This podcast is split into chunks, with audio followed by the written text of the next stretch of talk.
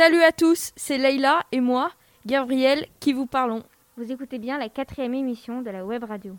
Au sommaire de cette émission, plein d'articles passionnants écrits par des journalistes fantastiques. Et tout cela présenté par la crème de la crème des présentateurs. Nous continuons bien sûr notre dossier sur les discriminations, mais également la rubrique science avec d'intrigants neurones et si vous avez envie de bouger, la rubrique musique. Alors écoutez bien jusqu'au bout. Mais avant cela, commençons par les informations liées au collège. Tout d'abord au sommaire, les stages de troisième perturbés pour certains. En effet, tous les troisièmes n'ont pas pu y participer. Mais Naïm et Anatole vont vous présenter les stages classiques. Et Louise et moi allons vous donner plus d'explications sur la solution trouvée pour ceux qui n'ont pas pu faire de stage. Bonjour tout le monde Nous allons vous parler du fameux stage de troisième. Mais euh, qu'est-ce que c'est finalement? C'est une découverte du monde du travail. Les stagiaires vont dans une entreprise pendant une semaine pour observer comment celle-ci fonctionne et en quoi consiste le métier des personnes qui y travaillent. Mais où est-ce que ça se passe? À Paris, mais pas que. Certains stages se sont déroulés en province, comme ce fut le cas pour moi et Naïm. Mais pas seulement. Mais euh, quand cela a-t-il eu lieu? Le stage, pour la plupart, s'est déroulé du 8 au 12 février 2021. Je dis la plupart car certaines personnes l'ont fait pendant les vacances. Comment cela s'est-il passé? Pour la majorité, le stagiaire était le seul stagiaire dans l'entreprise. Le premier jour était assez stressant. En effet, on arrivait dans un environnement totalement inconnu. Pour la plupart, nous avons gardé un très bon souvenir. Pourquoi faire un stage? Si le stage choisi correspond plus ou moins à l'orientation envisagée, le stage permet d'être conforté ou non dans ce choix. Sinon, cela permet de découvrir de nouveaux métiers, pas forcément connus, et de se faire une idée du monde du travail. Merci de nous avoir écoutés, et on espère pour vous que ça ne vous effraie pas trop, parce qu'il n'y a franchement pas de quoi. Salut Hep hep hep, on nous a oubliés là Bah oui, genre on a tous pu avoir un stage comme eux là. Non mais allô quoi. Et oui, Louise et moi, Gabriel, on faisait partie des rejetés, des oubliés, bref, des troisièmes qui n'avaient pas de stage. En effet, entre la pandémie, la situation sanitaire, économique et politique dans laquelle elle nous a laissés, faut bien avouer que pas mal d'entreprises n'ont pas pu ouvrir à des stagiaires de troisième plan de Covid. Ce qui a laissé pas mal d'entre nous, environ un tiers des troisièmes, sans stage. Mais c'est là que Super Madame Retz et Kainek sont venus sauver les pauvres naufragés que nous étions, en nous organisant une semaine de l'orientation à la place de l'habituelle semaine de stage en entreprise du 8 au 12 février. Mais qu'est-ce à quoi On est donc resté au collège pendant une semaine, répartis en trois groupes, avec chacun des horaires différentes. Oh là là, les nuls, ils sont restés en cours alors que les autres ils s'éclataient en stage. Oh, toi, l'élève lambda qui n'a rien suivi et qui n'arrêtait pas de nous faire cette remarque pendant notre semaine, tais-toi et laisse-nous parler. Cette semaine n'avait rien d'une semaine de cours. Cette semaine d'orientation avait pour but de nous faire comprendre le système des études françaises, qui est, pour ainsi dire, plutôt complexe. Pour cela, on a eu le droit à plein d'interventions de chefs d'établissement ou même d'anciens élèves du collège. À travers des venues de chefs d'établissement, témoignages d'étudiants et conférences, on a pu découvrir le fonctionnement de ces choses barbares qu'on appelle fac, BTS, filières technologiques et professionnelles, etc. Résultat, à la fin de celle-ci, on a eu plein de temps pour réfléchir à notre avenir grâce à des séances d'orientation organisées tout du long et une connaissance bien plus approfondie du fonctionnement de ces études que nos autres camarades qui s'éclataient à regarder des personnes travailler de 8h à 18h. Et ouais, on avait des horaires d'enfer avec du 9h 15h40 tous les jours. Mais attention, entre toutes ces interruptions à prendre en note et la rendue d'un carnet de bord, l'équivalent du rapport de stage, on n'a pas eu plus de temps libre que les autres. Pour ce qui est de notre ressenti personnel, moi j'ai vraiment beaucoup aimé cette semaine, avec surtout ces rencontres avec les anciens élèves de Sharon, à présent étudiants, qui étaient juste tous géniaux. Je suis tout de même déçue de ne pas avoir eu cette expérience professionnelle que nous propose le stage et qui est tout de même un vrai plus pour être franche, et maintenant, je peux me la ramener en vous disant que seuls deux établissements en France, un à Lyon et l'autre à Jouer les Tours, proposent la formation de CAP taxidermiste. Pour ma part, j'ai aussi adoré cette semaine. J'ai pu m'intéresser à mon avenir en détail et ça m'a permis de voir loin. Mes moments préférés étaient avec les anciens élèves pour voir des parcours d'études riches et variés. Lors de cette semaine, j'ai pu découvrir des tonnes de métiers et d'orientation à l'inverse des autres qui en ont vu qu'un seul. Mais c'est pas grave, hein Oups, pardon, ça nous a échappé. En bref, il n'y a pas eu que les stages. Et à notre avis, cette semaine d'orientation était peut-être moins immersive, mais tout aussi formatrice.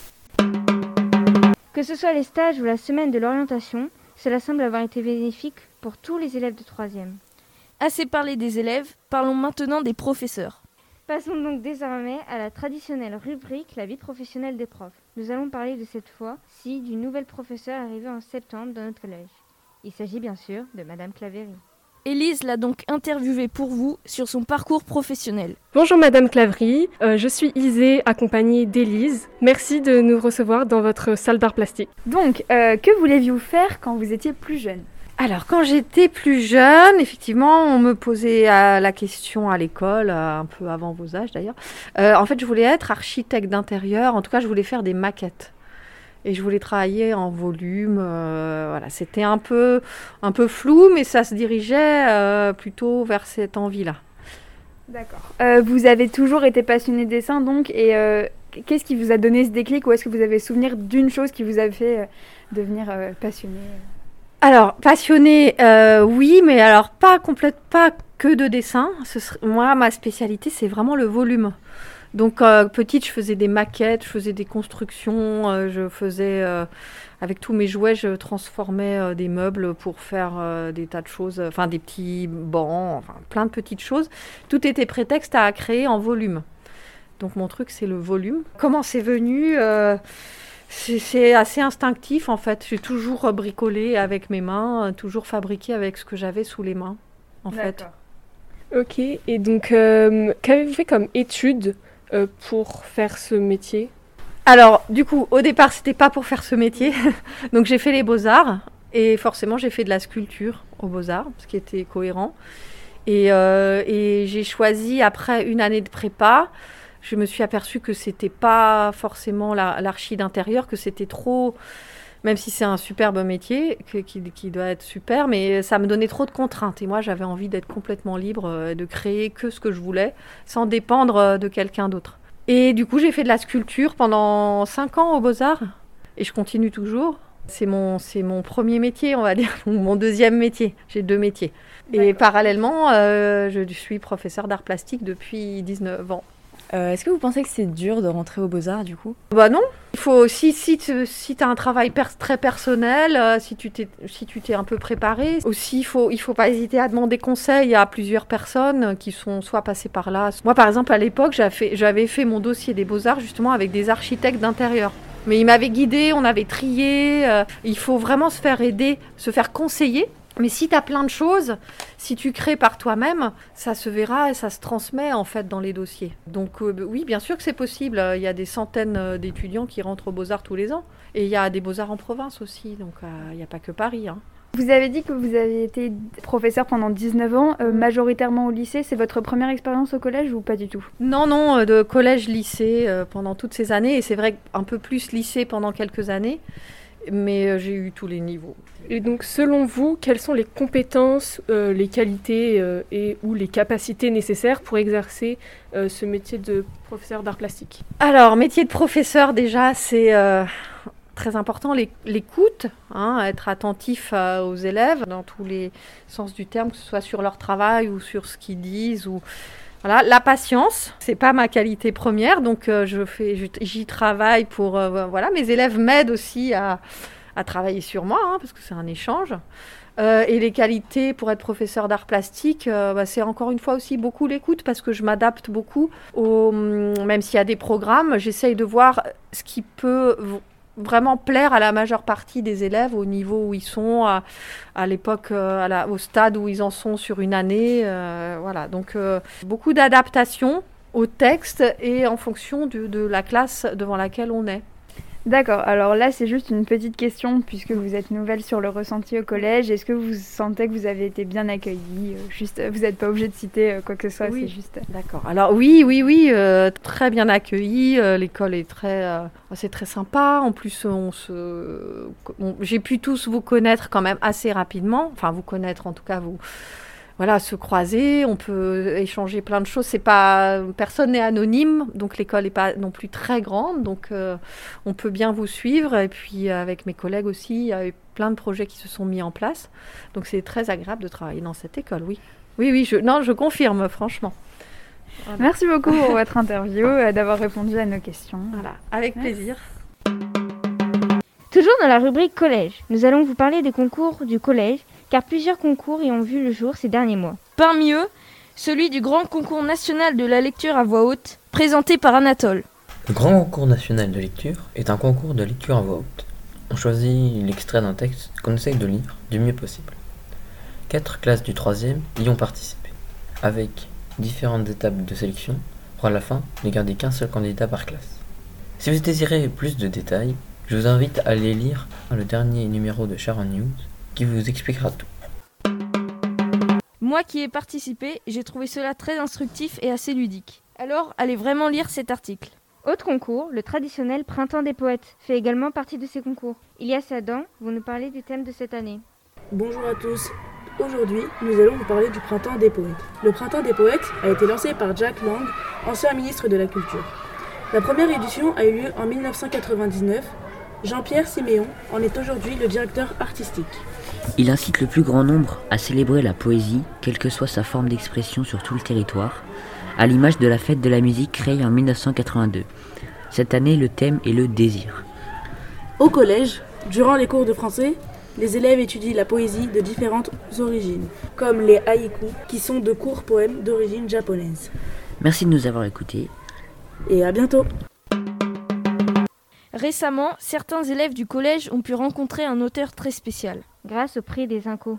Vous ne savez pas qu'est-ce que ce prix? Vous ne savez pas qui est l'auteur? Explication avec Rebecca.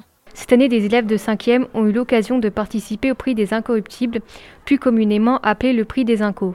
Qu'est-ce que ce prix?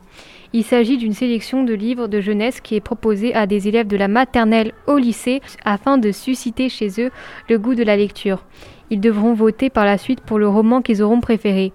La sélection des cinquièmes comporte six romans très différents, historiques, de science-fiction, humoristiques, de suspense, etc. Mais l'aventure ne s'est pas arrêtée là. Les élèves ont eu la chance d'entrer en contact via la messagerie avec deux autrices de la sélection, Christelle Mouchard et Nadia Coste. Ils ont pu ainsi questionner ces dernières sur leur métier et le monde de l'édition.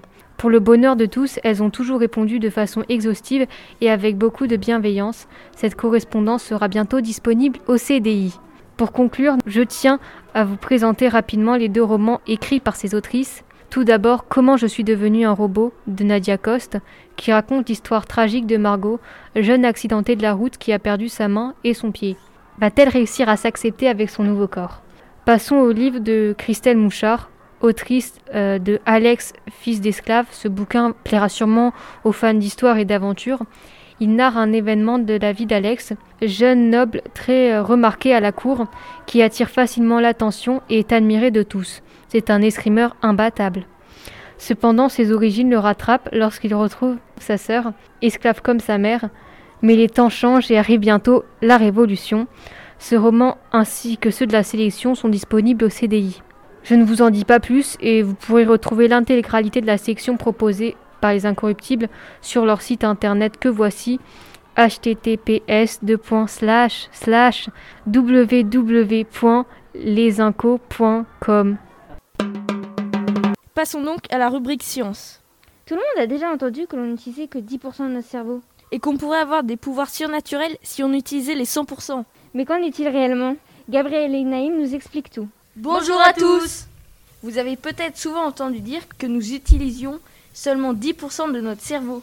Mais c'est un neuromythe ou une réalité Nous allons vous éclairer sur ce sujet. Premièrement, est-ce que cette rumeur parle d'utiliser 10% des régions de notre cerveau ou 10% du nombre de nos cellules cérébrales? Imaginons ce qui se passerait dans les deux cas.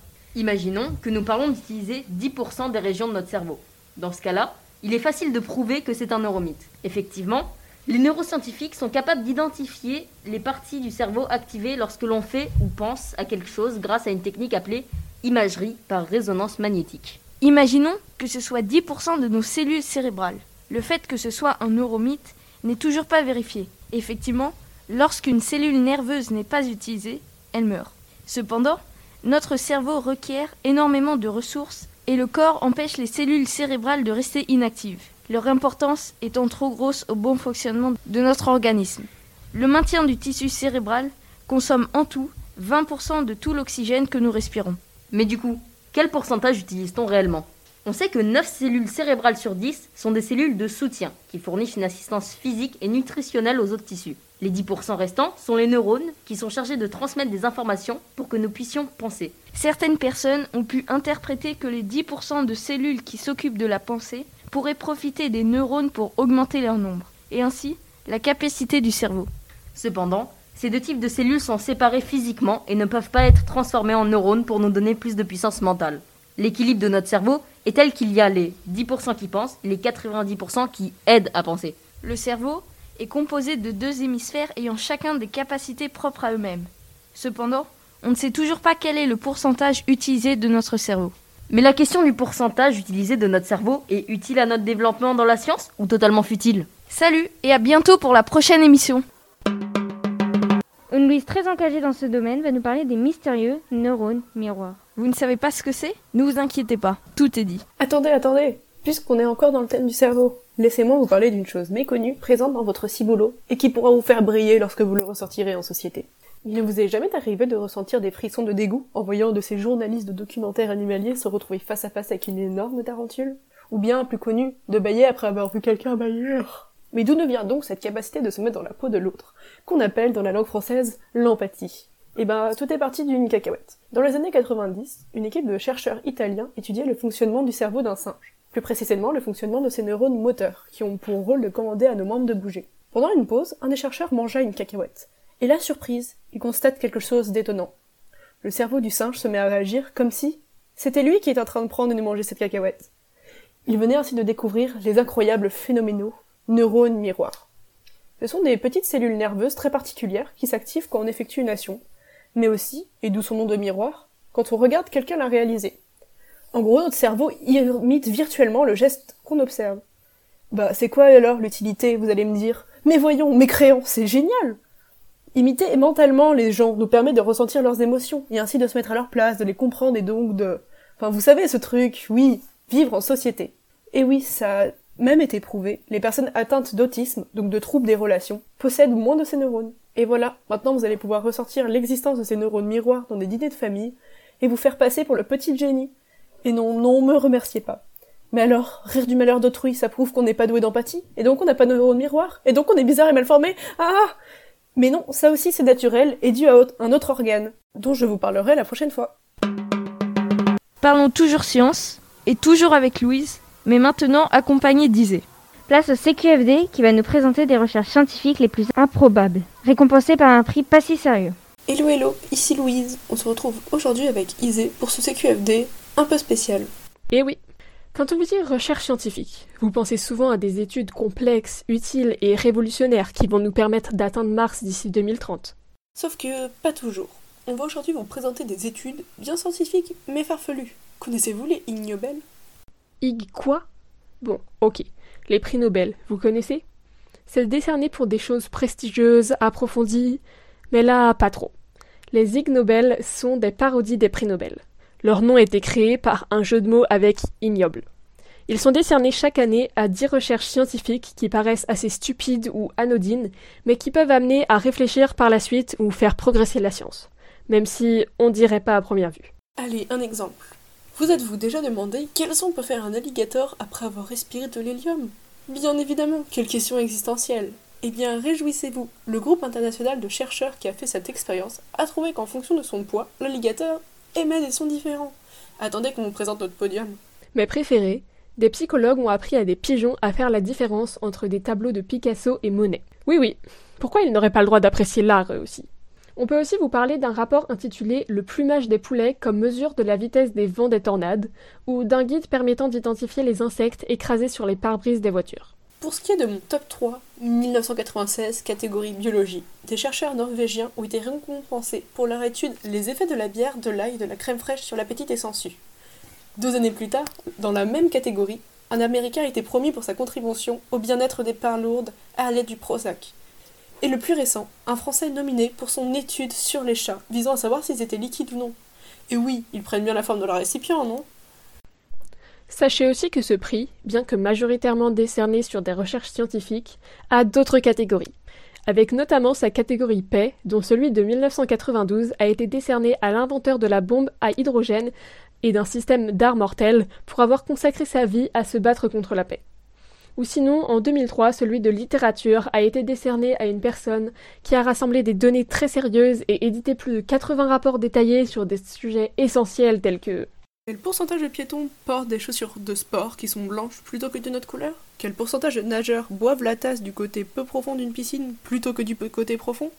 Bon, je pense qu'on va s'arrêter là. Ce prix a été créé dans les années 90 et il existe aujourd'hui des centaines de nominés, tous plus loufoques les uns que les autres.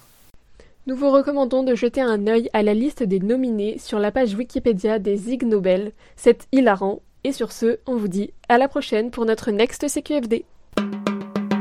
Si vous avez bien aimé ce sujet, qui est vraiment loufoque, rendez-vous dans le Sharon News. Anatole a également fait un article sur ce sujet. Et si vous avez envie de lire un article sur un prix Nobel, vous pourrez lire à côté celui qui présente le prix Nobel de chimie 2020. Il a été remporté pour la première fois par un duo de femmes, dont une française. Mais qui a pu bien écrire cet article qui a l'air passionnant? Je me le demande bien. Moi, bien sûr. Mais bon, revenons à nos moutons. Durant la précédente émission, nous avons commencé un dossier sur la discrimination.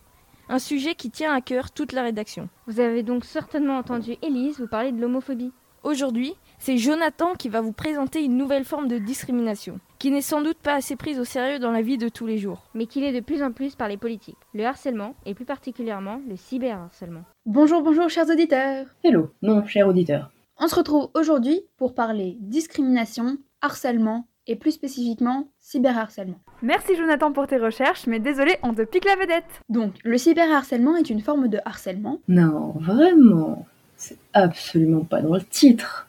Perpétré par un individu ou plusieurs via un moyen de communication numérique. Ouais, donc en gros, sur Instagram, Discord, jeuxvideo.com, WhatsApp, bref, sur ton téléphone ou sur Internet. La cyberviolence, ça englobe des photos publiées ou modifiées sans autorisation, l'usurpation d'identité, les menaces, la diffamation et encore beaucoup d'autres choses.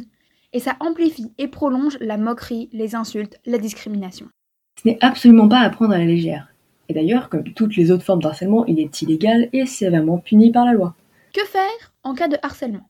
D'abord, certains signes peuvent vous aider à remarquer un cas de cyberharcèlement. Une forte anxiété, de la crainte, des plaintes récurrentes ou un repli sur soi chez les victimes, et une attitude agressive et provocante chez l'agresseur. Si vous êtes témoin, le plus important, c'est d'être à l'écoute, de supporter la victime et de ne pas se laisser aller à un comportement passif. Il faut aussi garder le maximum de preuves et signaler le contenu sur Internet. Dans tous les cas, victime ou témoin, il faut en parler. Le mieux c'est à des adultes proches et des confiances, parents, professeurs, mais si ces personnes sont inaccessibles ou que c'est trop compliqué de leur parler, des plateformes d'écoute gratuites et affiliées au gouvernement sont disponibles comme le 3018 ou le 3020. Ils sont spécialisés dans l'écoute de jeunes et seront à votre disposition. Mais comme il vaut mieux prévenir que guérir, il faut absolument et avant tout protéger ces données en réduisant au maximum les permissions sur les réseaux sociaux et sites, en faisant attention à ses paramètres de confidentialité, en ne donnant son mot de passe qu'au moins de gens possible, en respectant sa vie privée et celle des autres, en acceptant les demandes d'amis que d'amis justement. Pour conclure, c'est important aujourd'hui, avec l'importance des nouvelles technologies dans notre quotidien, de se rendre compte aussi de leurs problèmes, de faire toujours très attention à ce qu'on laisse visible ou non, de ne jamais rester passif ou accepter une situation de harcèlement, et de toujours en parler. Même si l'harceleur vous assure que si vous le faites, ça sera pire, eh ben ne l'écoutez pas. Depuis quand on écoute les harceleurs d'abord? Ça ne le sera absolument pas, et au contraire, cela vous libérera de son emprise, et vous serez ainsi pris en charge et surveillé par une personne influente. Je vous rappelle les numéros d'écoute qui sont gratuits et fiables.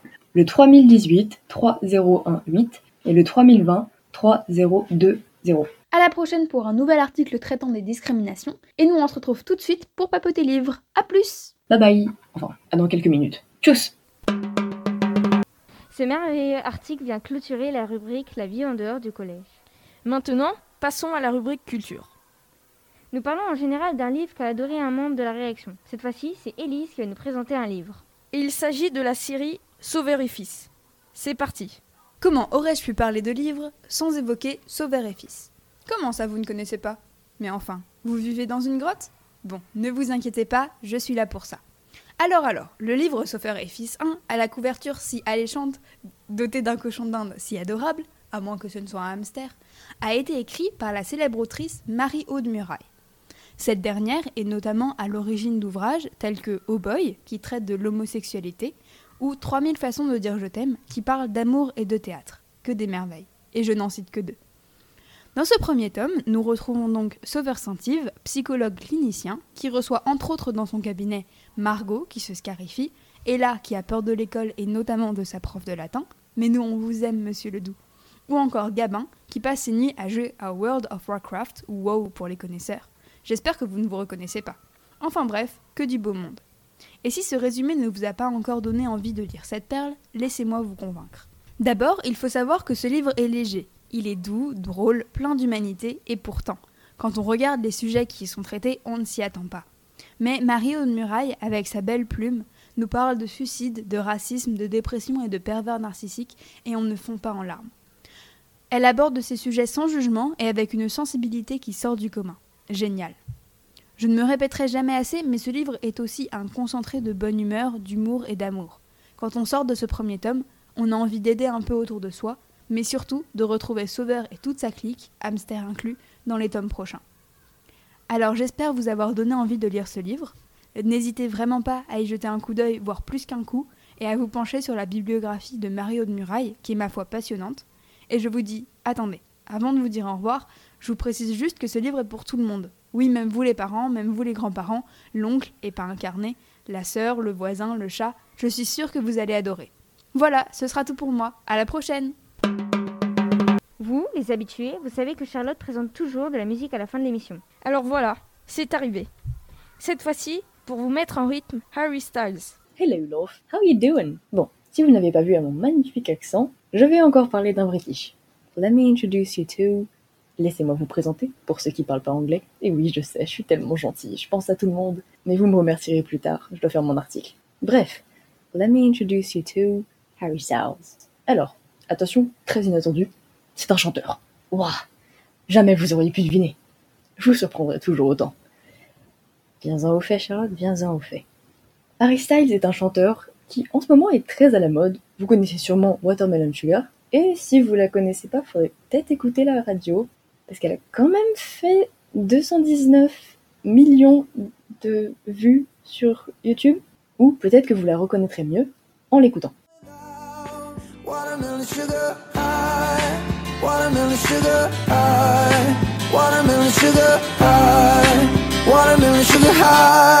Récemment, grâce à cette chanson, il a gagné le Grammy de la meilleure performance pop solo 2021. Mais on va pas se mentir, cette année les Grammys c'était pas ouf. Bref, Harry est aussi très engagé. Il soutient la communauté LGBTQ+, et brise les codes vestimentaires. Enfin bref, je vais pas trop m'attarder sur ce sujet-là, mais je ne peux pas parler d'Harry Styles sans évoquer les One Direction. Parce que je suis triste. Louis, Niall, Liam, Zayn, Harry, les One Direction. Pour ceux qui n'ont pas la ref, Harry a été en quelque sorte le leader d'un boys band, les One Direction, avec Louis Tomlinson, Niall Horan, Liam Payne et Zayn Malik. Le groupe s'est formé en 2010 et s'est séparé en 2016. 5 ans. 5 ans sans les One Direction. C'est beaucoup trop long. Faut que j'arrête de parler des One Direction, sinon je vais déprimer. Finissons-en. Je vais vous faire écouter une chanson de Harry Styles qui, je trouve, est totalement sous-estimée, parce que clairement, je pleure à chaque fois que je l'écoute. Je vais vous faire écouter Falling. Let's go. What am I now? What am I now? What if I'm someone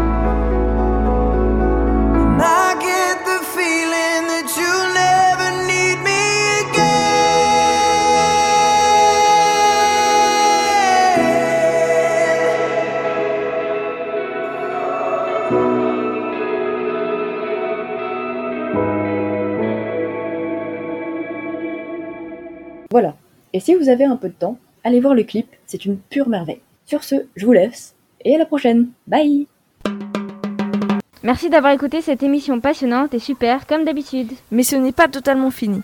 Nous tenons à rendre hommage à Madame Prudhomme, professeure d'histoire géo qui est partie bien trop tôt. C'est pour cela que des membres de la web radio l'ayant connue vont livrer un témoignage à propos d'elle. J'ai connu Madame Prudhomme en tant que professeure d'histoire-géographie l'année dernière, mais également à l'atelier journal. Elle m'a permis de m'ouvrir sur le monde et de m'informer. Je ne l'oublierai pas, ni sa bonne humeur, son dynamisme et surtout sa gentillesse. Je ne retiendrai que du bon. Et encore, merci à vous. Je ne l'ai connue que deux ans à l'atelier journal, mais elle m'a profondément marquée. Madame Prudhomme m'a appris à m'engager pour des causes qui me tenaient à cœur, à toujours finir mon travail, à ne jamais abandonner, mais surtout à m'informer. Nous nous souviendrons de Madame Prudhomme qui était plus qu'une simple professeure pour ses élèves. Elle mettait toute son énergie dans sa profession et dans l'atelier journal avec une joie de vivre hors du commun qui donnait le sourire à tous. Nous nous souviendrons de son humour à toute épreuve et de son incroyable proximité avec les élèves. Merci Madame Prudhomme. Merci d'avoir suivi cette émission. À la prochaine.